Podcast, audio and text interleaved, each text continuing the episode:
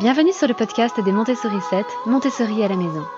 Je suis Anne-Laure Schneider, formatrice Montessori et maman de 5 enfants instruits en famille.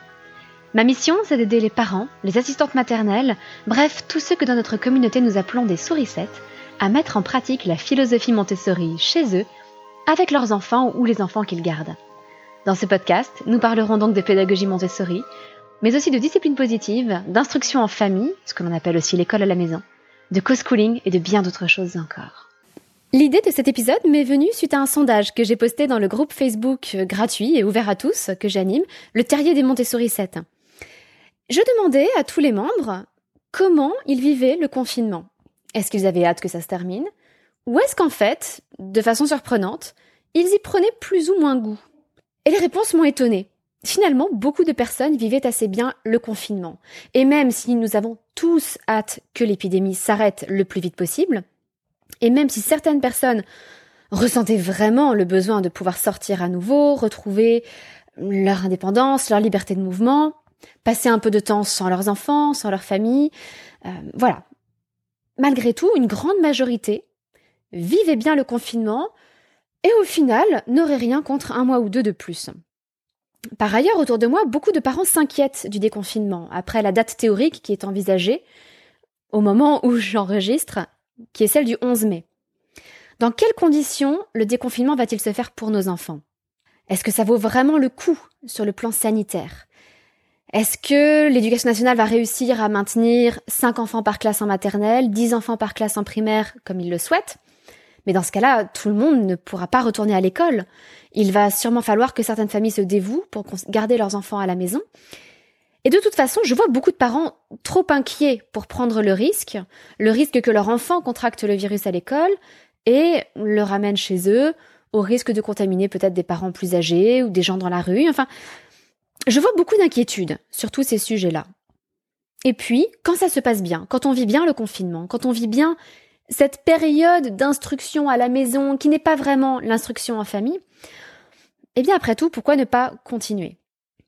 Ce que je vois en revanche, c'est que beaucoup de parents en ont assez de devoir suivre absolument le programme des professeurs.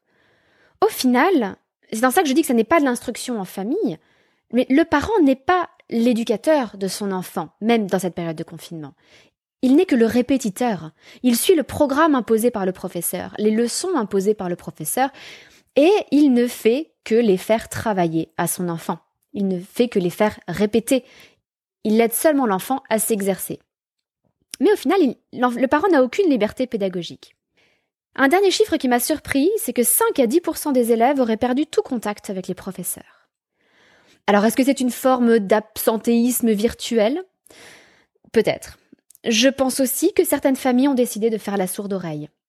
C'est-à-dire de ne pas forcément répondre aux sollicitations des professeurs, simplement pour faire une forme d'instruction en famille à leur sauce. Nous verrons bien après le confinement ce qu'il en aura été, euh, si les enfants qui avaient perdu tout contact avec les professeurs ont de bonnes excuses, de bons arguments à avancer pour cela. En tout cas, je rencontre beaucoup de parents qui trouvent que les devoirs qui sont proposés par les professeurs à leurs enfants ne sont pas forcément adaptés, spécifiquement à leurs enfants. Certains trouvent qu'ils sont trop légers aussi, ou encore trop lourd. Et puis, entre le 11 mai et la fin de l'année scolaire, j'ai compté, il n'y a que huit semaines, exactement. Huit semaines, ça n'est même pas deux mois. C'est assez court. Alors je sais que certains parents se posent la question. Pourquoi ne pas retrouver leur liberté pédagogique en déscolarisant officiellement leur enfant et en l'instruisant comme ils le souhaitent jusqu'à la fin de l'année scolaire? Au final, et comme je vais vous l'expliquer dans cet épisode, vous verrez que l'engagement reste limité et qu'il y a peu de risques pour, ma foi, beaucoup d'avantages. Alors si vous êtes tenté par l'aventure de l'instruction en famille, cet épisode est pour vous. Si vous pratiquez déjà l'instruction en famille, je doute que vous appreniez grand-chose dans cet épisode. Donc je vous invite à écouter un autre épisode, un autre podcast. Mais celui-ci n'est peut-être pas le plus adapté pour vous, vous allez sûrement retrouver beaucoup de choses que vous connaissez déjà. Alors, petite pause, je voudrais aussi répondre rapidement à certaines des questions qui m'ont été posées sur Facebook ou sur Instagram en prévision de l'épisode Qui suis-je Cet épisode a déjà été enregistré, il dure déjà 45 minutes. Je n'ai pas pu répondre à toutes les questions. Donc je vais essayer par-ci par-là dans un épisode ou l'autre, de répondre à une question qui m'a été posée et que nous n'avons pas eu le temps d'aborder avec mon mari dans l'épisode Qui suis-je Aujourd'hui, la question à laquelle je voudrais répondre, même si elle est, très personnelle, elle ne me dérange pas, c'est pourquoi me suis-je mariée jeune? Alors effectivement, il faut savoir que je me suis mariée à 22 ans et que j'ai aujourd'hui cinq enfants dont l'aîné a 10 ans et j'ai eu mes cinq enfants relativement jeunes. En fait, la réponse est très simple, c'est que lorsque je suis tombée amoureuse de mon mari, j'avais 16 ans. Nous nous sommes rencontrés en classe prépa et donc nous avons attendu d'être financièrement indépendants. Et au moment où nous avons été tous les deux financièrement indépendants, je n'avais encore que 18 ans. Et je n'avais pas encore fini mes études parce que j'ai eu la chance d'intégrer l'école normale supérieure, qui est une école qui paye ses élèves. C'est une école d'élèves fonctionnaires. Donc, nous avons encore attendu 4 ans pour que j'avance davantage dans mes études et nous nous sommes mariés respectivement à 22 ans pour moi et 26 ans pour mon mari. Nous avons donc eu naturellement nos enfants euh, dans la foulée. Nous étions mariés, nous avions une situation stable, euh, nous gagnions tous les deux notre vie. Ma foi, nous ne voyons pas de raison d'attendre. Et au final, je ne regrette pas ce choix. Je trouve ça physiquement plus facile d'avoir des enfants plus jeunes. Et puis, euh, je me dis aussi que nous aurons une, seconde vie après nos enfants, lorsque nos enfants auront quitté le nid, où, ma foi, nous serons encore assez jeunes aussi, puisque là, notre petit dernier a 6 mois, et que bah, quand il aura 18 ans, euh, j'aurai 51 ans. Donc ça laisse, euh, ça laisse beaucoup de marge. Alors restez bien jusqu'au bout aussi, parce que je vais vous proposer, au moins dans les premiers épisodes, on va voir si ça vous plaît, de vous parler des dernières propositions montessoriennes que j'ai pu faire à mes enfants pour répondre à un besoin spécifique. Et peut-être que ça vous aidera à repérer certains besoins chez vos enfants et à avoir des idées de choses que vous pouvez leur proposer dans ces cas-là. Alors revenons-en au cœur de mon message d'aujourd'hui sur ce qu'il faut savoir avant de se lancer dans l'IEF. Avant tout, sachez que l'instruction en famille est parfaitement légale. C'est très simple. À tout moment, on peut déscolariser son enfant, même en cours d'année. Il suffit d'envoyer deux courriers, un courrier à la mairie et un courrier à l'inspection académique, plus précisément au directeur académique euh, des services de l'éducation nationale. À tout moment, l'enfant peut aussi réintégrer l'école, dans l'autre sens. Et puis, il y a des inspections qui sont prévues pour vérifier le niveau scolaire de l'enfant et puis euh, également pour avoir une idée des, des raisons qui vous ont poussé à pratiquer l'instruction en famille. Quelles sont vos obligations si vous choisissez l'instruction en famille pour votre enfant? La seule obligation est de fournir une instruction à votre enfant qui lui permette d'atteindre à 16 ans le socle commun de connaissances, de compétences et de savoir-faire qui est prévu par l'éducation nationale.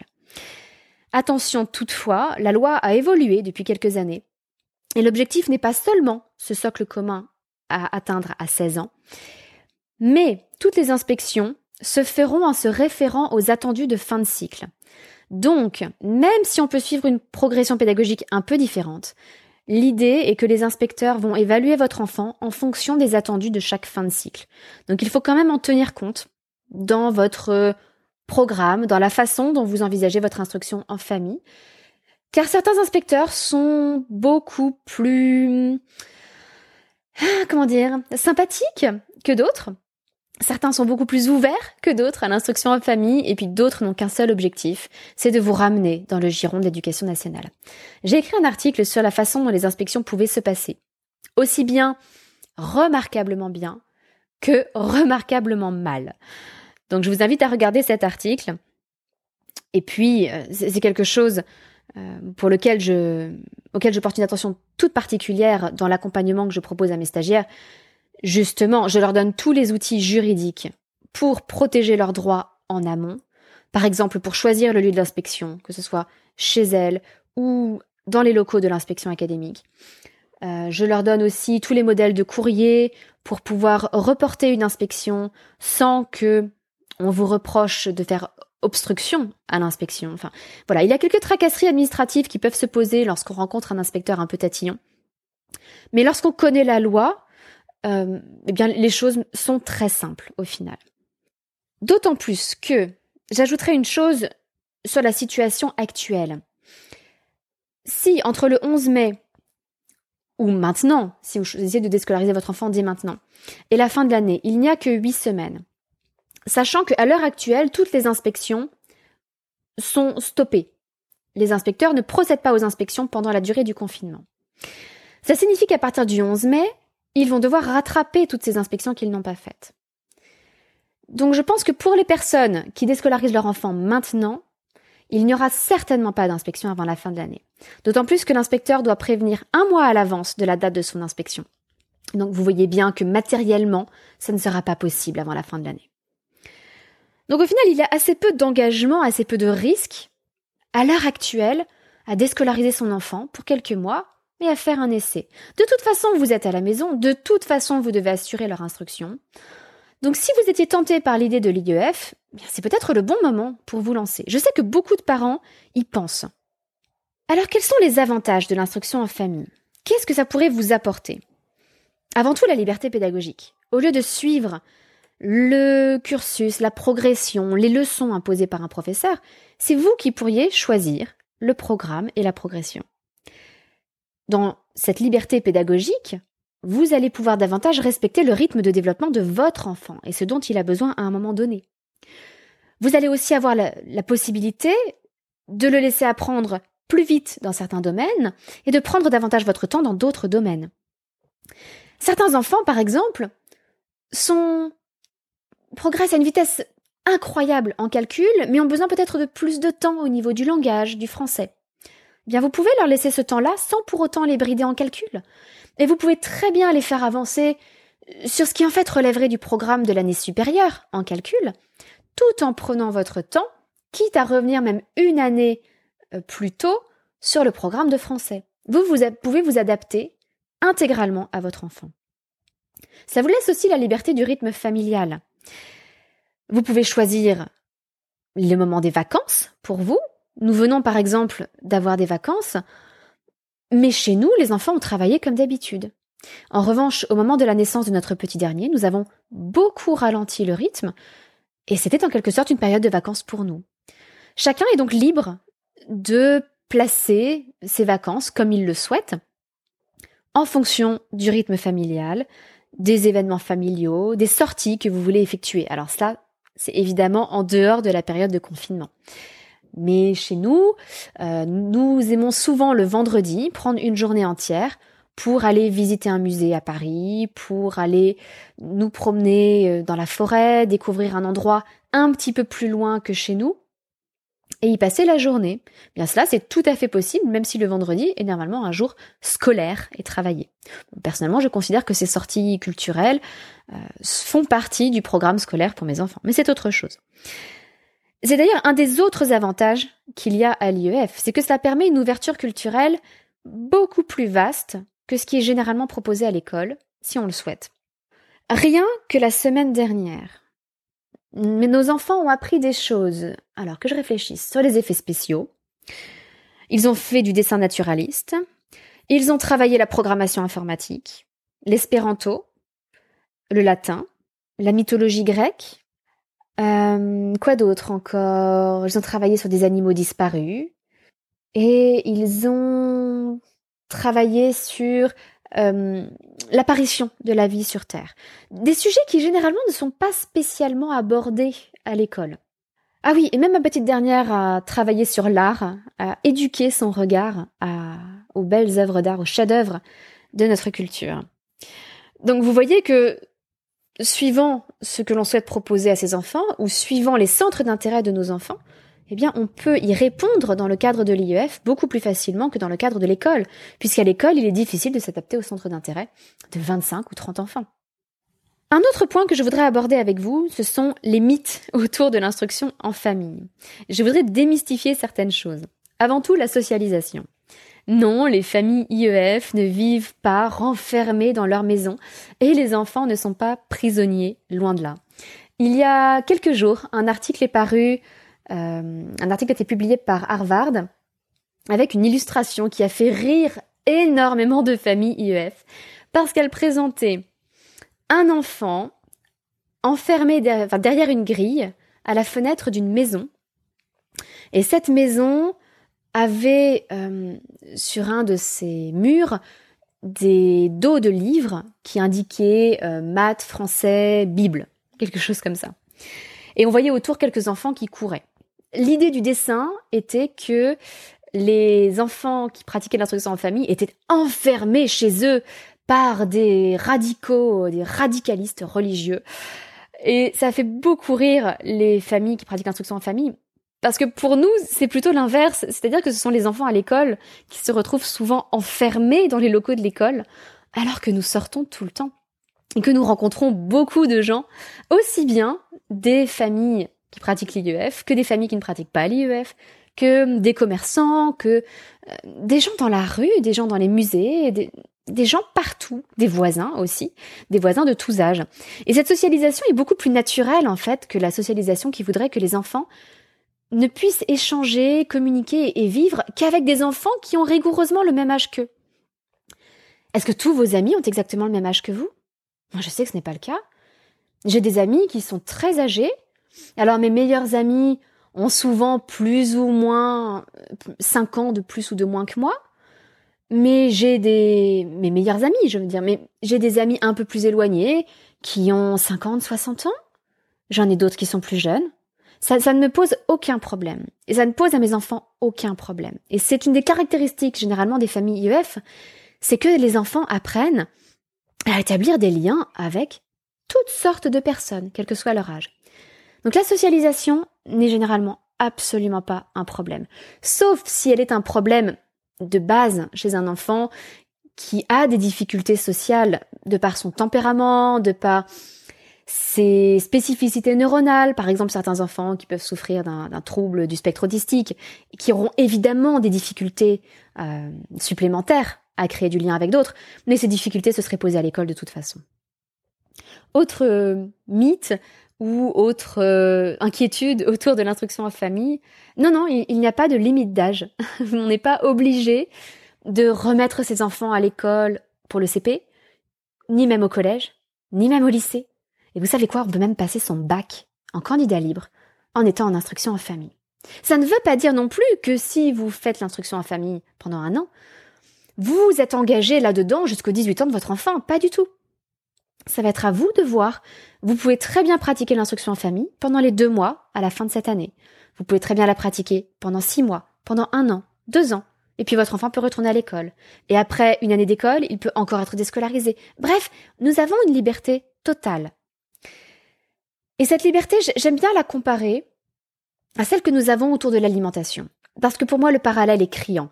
En tant que parents, j'en ai déjà parlé dans un autre podcast, mais nous avons la responsabilité de nourrir nos enfants nous pouvons faire le choix de produire cette nourriture intégralement. Par exemple, en ayant un potager et à partir des éléments de ce potager, de confectionner soi-même tous les plats que nous donnons à nos enfants. Certaines familles font leur pain, font leur yaourt, font leur soupe, font leurs conserves, font leur sauce, etc. C'est un choix. D'autres familles achètent leur pain à la boulangerie, achètent leur yaourt au supermarché, achètent des plats tout faits au traiteur ou au supermarché. Tous ces choix sont respectables. Évidemment que nous prêtons attention à la nourriture que nous apportons à nos enfants. Mais ou bien nous assumons la responsabilité intégralement nous-mêmes, ou bien nous déléguons cette responsabilité à des personnes en qui nous faisons confiance. Par exemple, la boulangerie de notre quartier, qui fait du très bon pain. À une époque, nous avons fait notre pain. Nous ne le faisons plus. Ça nous ne considérons pas que ce soit nécessaire parce que nous avons une bonne boulangerie à côté de chez nous. C'est la même chose pour l'éducation. Nous avons la responsabilité de nourrir intellectuellement nos enfants, mais nous ne sommes pas obligés d'assumer intégralement cette responsabilité nous-mêmes. Nous avons le choix de la déléguer à l'école, mais nous avons aussi la possibilité de la récupérer et de l'assumer intégralement. Alors comment s'y prend-on? Pour pratiquer l'instruction en famille Il y a bien des façons de faire. Certaines familles choisissent d'adopter un cours par correspondance. Ce n'est pas un choix que nous avons fait car je trouvais que si le cours par correspondance a des avantages pratiques, puisque tout vous est prémâché, vous avez des cours qui sont faits, euh, des exercices qui vous sont proposés, et vous renvoyez des devoirs à un correcteur qui évalue votre enfant pour vous. Mais personnellement, je n'ai jamais bien vu la différence entre les cours par correspondance et l'école. Et je n'ai pas envie de devenir la répétitrice de mes enfants. Donc ce n'est pas un choix que j'ai fait, même si je le respecte profondément, chez les familles qui en font le choix. Une autre possibilité est de procéder uniquement par apprentissage informel ou par unschooling. L'unschooling, alors il y a évidemment tout un spectre dans l'unschooling. Certaines familles le pratiquent de façon plus, alors radicale, mais sans que ce soit péjoratif, hein, de façon plus totale que d'autres. Le principe de l'unschooling est que c'est l'enfant qui va choisir ce qu'il va apprendre en fonction de ses centres d'intérêt, de ses envies du moment. Et le rôle des parents est de fournir ou non un environnement riche pour susciter chez l'enfant des envies. Et puis de l'aider à trouver les ressources par lesquelles l'enfant va apprendre. Et l'enfant apprend seul. Cette pratique de l'unschooling peut susciter certaines inquiétudes. En particulier, est-ce que les résultats académiques seront assurés? Les études sur l'instruction en famille sont toujours délicates à interpréter, car forcément cela concerne peu de gens. Et dans ce, monde de l'instruction en famille, il y a tellement de tendances différentes.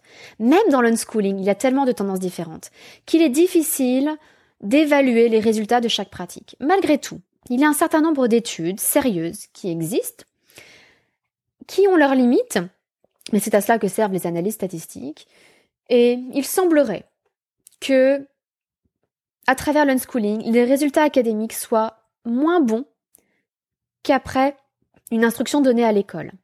Alors que c'est l'inverse, de manière générale, pour la pratique de l'instruction en famille.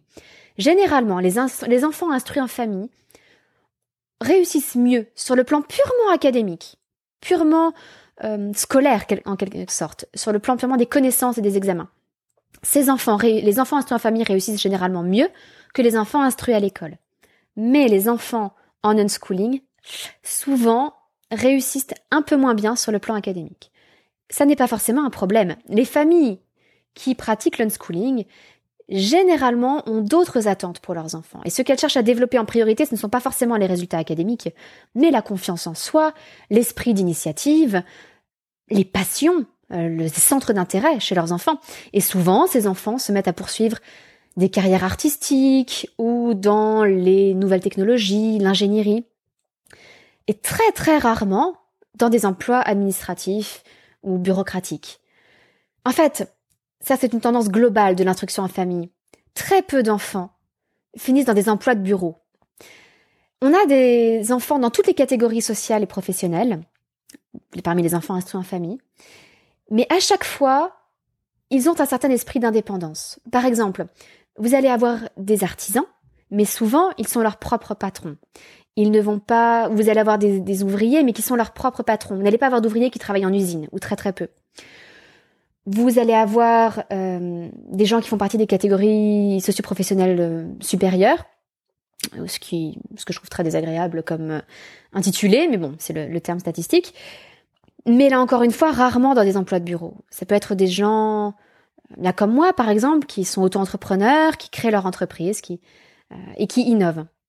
En tout cas, voilà, l'unschooling, c'est un choix également que nous n'avons pas fait parce que pour nous, alors ce n'est pas forcément la réussite académique qui importe, mais nous tenions à ce que nos enfants aient certaines bases, pour nous indispensables, assez rapidement et avec un assez bon niveau. Et puis pour le reste, nous souhaitons leur laisser la possibilité de développer leur centre d'intérêt au maximum. La dernière possibilité que je vois, c'est de choisir une pédagogie et de se former pour l'appliquer correctement. Et puis, de suivre son bonhomme de chemin comme ça. Ça me paraît une solution intermédiaire entre un cours par correspondance, qui pour nous serait trop rigide, et la liberté totale pour l'enfant de l'unschooling, où je trouve que on guide assez peu l'enfant. Certaines familles le font plus que d'autres, mais je considère que mon rôle de parent est de guider davantage l'enfant que dans l'unschooling. Et là encore, tout comme les cours par correspondance, c'est un choix que je respecte profondément chez les familles qui l'ont fait. Pour ma part, je reste fidèle à la pédagogie Montessori, parce que je trouve que c'est une progression rationnelle et scientifique. Le matériel est extrêmement bien étudié. L'étude du rythme de développement des enfants est extrêmement bien faite et sérieuse. Je trouve aussi que cette pédagogie est plus facile avec plusieurs enfants que d'autres pédagogies, parce qu'on encourage le travail autonome. Donc les enfants travaillent indépendamment les uns des autres. Ils peuvent travailler aussi en petits groupes, à partir de entre 6 et 12 ans, mais mais globalement, ils travaillent beaucoup seuls. Ils n'ont pas besoin d'un adulte en permanence derrière leur épaule. Et avec cinq enfants, ce ne serait pas possible de toute façon. De la même façon, je ne pourrais pas utiliser un, cours par correspondance avec cinq enfants. Imaginez devoir faire faire des devoirs ou une dictée, etc. à cinq enfants de cinq niveaux différents. Matériellement, ça ne serait pas possible. Et je vois d'ailleurs beaucoup de familles nombreuses qui ont des difficultés avec les cours par correspondance simplement à assurer le rythme des devoirs. Par ailleurs, la pédagogie Montessori est extrêmement riche. Les effets en sont maintenant prouvés par les découvertes des neurosciences. Donc ma foi, je n'y vois que des avantages. Ça ne nous empêche pas d'avoir quelques apports d'autres pédagogies ponctuellement, mais c'est du superflu. C'est pour le plaisir. Et c'est quelque chose qui est venu de façon assez tardive. Ça fait sept ans maintenant que nous pratiquons l'instruction en famille. Et je crois que c'est la première année que nous avons fait le choix d'intégrer quelques apports d'autres pédagogies. Ça n'était pas nécessaire avant. Alors, comment conclure là-dessus sur cette tentation de l'IUF Mon plus gros conseil serait de ne pas rester seul. Parce que c'est, à mon avis, la plus grosse difficulté lorsqu'on se lance dans l'IUF avec ses enfants. Si c'est votre projet, essayez de trouver d'autres personnes qui se lancent en même temps que vous. Et essayez aussi de trouver d'autres personnes qui sont plus avancées. Plus tard, vous pourrez rendre l'appareil en aidant ceux qui seront moins avancés que vous. Pour l'instant, contentez-vous de trouver des personnes à votre niveau et des personnes plus avancées pour vous guider. C'est d'ailleurs dans cette optique que j'ai créé l'accompagnement parentalité et UF Montessori. C'était pour fournir aux familles qui se lançaient dans l'IEF dans un esprit montessorien, leur offrir une communauté, la possibilité d'être plusieurs au même niveau, certaines plus avancées que d'autres, de s'aider à rester motivés, de s'entraider, de s'inspirer les unes les autres aussi. Je dis les unes les autres parce que nous n'avons pour l'instant que des mamans qui ont rejoint l'accompagnement et, parfois le mari qui est venu ensuite se joindre à nous. Mais de toute façon, dans notre communauté, j'appelle tout le monde des sourissettes. Donc j'emploie généralement le féminin. Surtout si vous êtes un homme, ne vous vexez pas. Pour moi, vous êtes une sourisette comme les autres. Les hommes sont des sourissettes comme les autres. Dans l'accompagnement à la parentalité à l'UF Montessori, je souhaitais aussi partager mon expérience, comme je vous le dis, ça fait maintenant 7 ans avec 5 enfants. J'ai dépassé certaines difficultés. Je sais certaines choses que je peux vous aider à comprendre. J'ai certaines idées qui peuvent vous donner des pistes à explorer. Bref, tout ça, je souhaitais le partager dans l'accompagnement et permettre aux familles d'avoir des réponses à toutes leurs questions.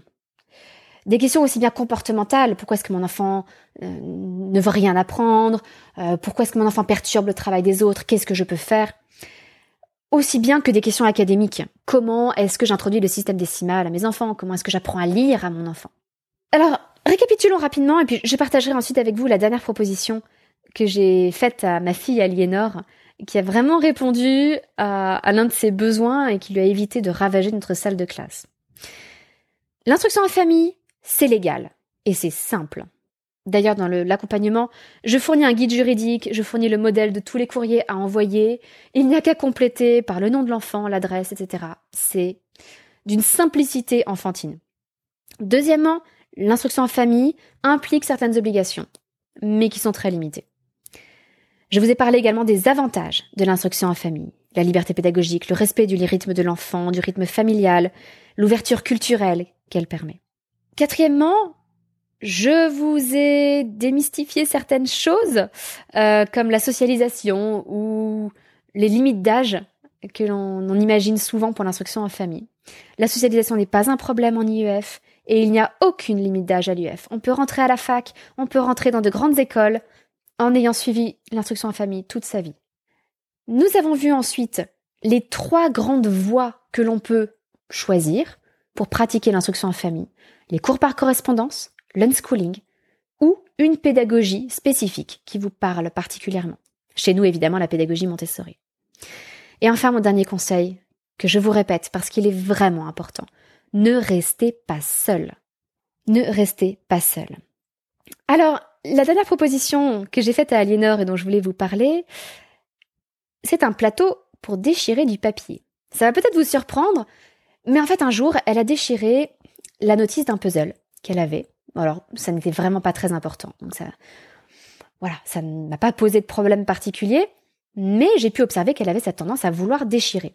Donc, j'ai ressorti un catalogue qui traînait. Je l'ai mis sur un plateau avec une petite boîte, tout simplement. Et je lui ai montré qu'elle pouvait déchirer une page de ce catalogue et déchirer cette page en tout petit morceau, en écoutant, en savourant le bruit du papier qui se déchire. Et en fait, ça répond souvent à un besoin des enfants vers cet âge-là. Aliénor a deux ans et demi. On a souvent des enfants qui se mettent à déchirer des choses, parfois des livres, parfois des papiers importants. Et on pourrait se dire que leur proposer un plateau découpage, un plateau déchirage, pardon, euh, ça va les encourager à déchirer encore davantage dans leur vie quotidienne. En fait, pas du tout. Ça satisfait ce besoin de déchirer, d'entendre le bruit, de voir ce que ça fait, de tester la résistance du papier. Et donc, elle n'a plus jamais touché un papier pour le déchirer. Alors, plus jamais, ça ne fait pas longtemps que je lui ai fait cette proposition. Mais on voit bien que ça satisfait son besoin et qu'elle ne déchire rien d'autre, alors que ça lui arrivait régulièrement avant de déchirer un petit bout de papier par-ci par-là. Donc si vous avez le même problème que moi, peut-être que cette solution pourra vous aider. Voilà, je vais vous laisser. N'oubliez pas, si ce podcast, euh, cet épisode de podcast vous a plu, de vous abonner pour être tenu au courant des futurs épisodes. Et si vous êtes intéressé pour rejoindre l'accompagnement parentalité et UF Montessori, et donc ne pas rester seul dans cette aventure, peut-être simplement pendant les deux derniers mois de l'année, eh bien tous les liens sont dans la description de cet épisode. Le principe de l'accompagnement est que ça fonctionne par abonnement mensuel. Chaque mois, nous abordons un nouveau thème avec de nouvelles ressources, mais il y a surtout des séances de questions-réponses par webcam et donc je réponds en direct à toutes les questions qu'on me pose. Et toutes les ressources des mois précédents, toutes les vidéos des mois précédents sont disponibles dans l'accompagnement. Donc c'est maintenant, l'accompagnement va bientôt avoir un an, c'est une mine de ressources. Il y a énormément de choses dedans. Et c'est sans engagement. C'est-à-dire que vous pouvez très bien rejoindre l'accompagnement pour un mois, pour deux mois, pour trois mois, pour trois ans, et vous vous désabonnez à tout moment. Je vous dis à très bientôt pour un prochain épisode de ce podcast. Votre petite sourisette. Anna.